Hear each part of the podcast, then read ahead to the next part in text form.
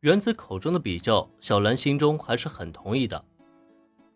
虽然跟林恩认识的时间并不能说很长，但即使只是这几天的时间接触，也让小兰明白，林恩同学绝对是一个非常优秀的男生，优秀到即使是作为风云人物的工藤新一也很难与之相比较的程度。但毕竟是青梅竹马，小兰也不忍心工藤新一被这么挖苦。只可惜，即使他本能的狡辩了一句，那弱弱的声音中也是带着极为强烈的不自信。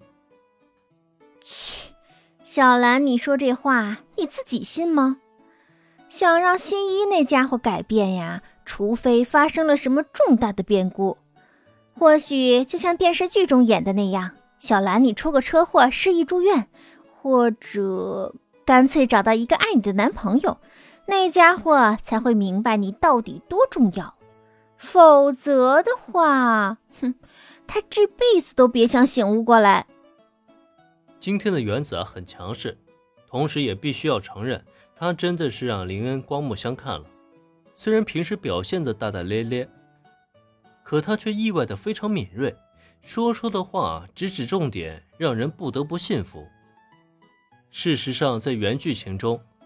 工藤新一和小兰一开始也并没有正视自己的心意，直到那场云霄飞车杀人事件之后，变成了柯南的工藤新一才终于明白，谁才是对他而言最重要的人。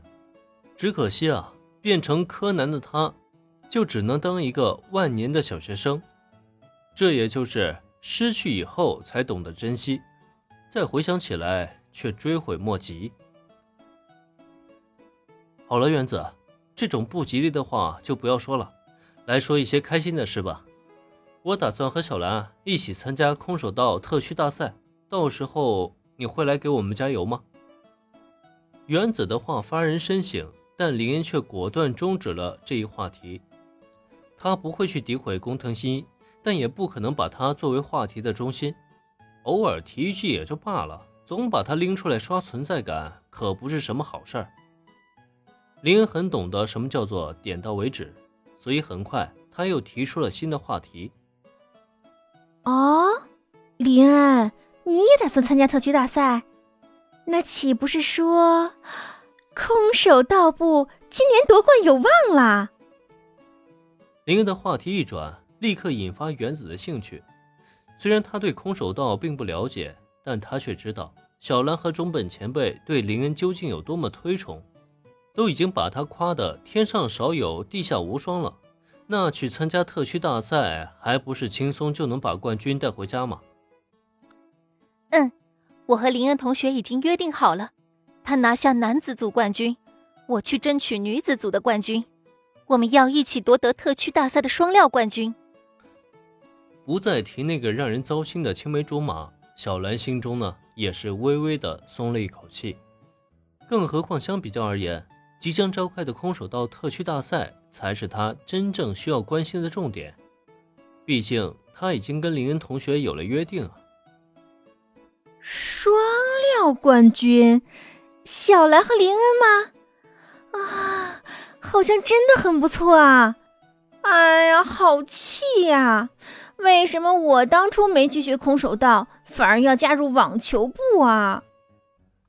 听到小兰口中的约定。这让原子不禁露出了羡慕的目光。男孩和女孩约定一起参加特区大赛，一起获得冠军，那究竟是何等浪漫的一件事情！一想到如果真的约定成真，领奖台上两个人并肩站在一起，同时捧着奖杯的模样，原子的心里就一阵泛酸。酸啊，他实在是太酸了。本集播讲完毕，感谢收听。免费不易，您的评论与分享是我坚持下去的最大动力。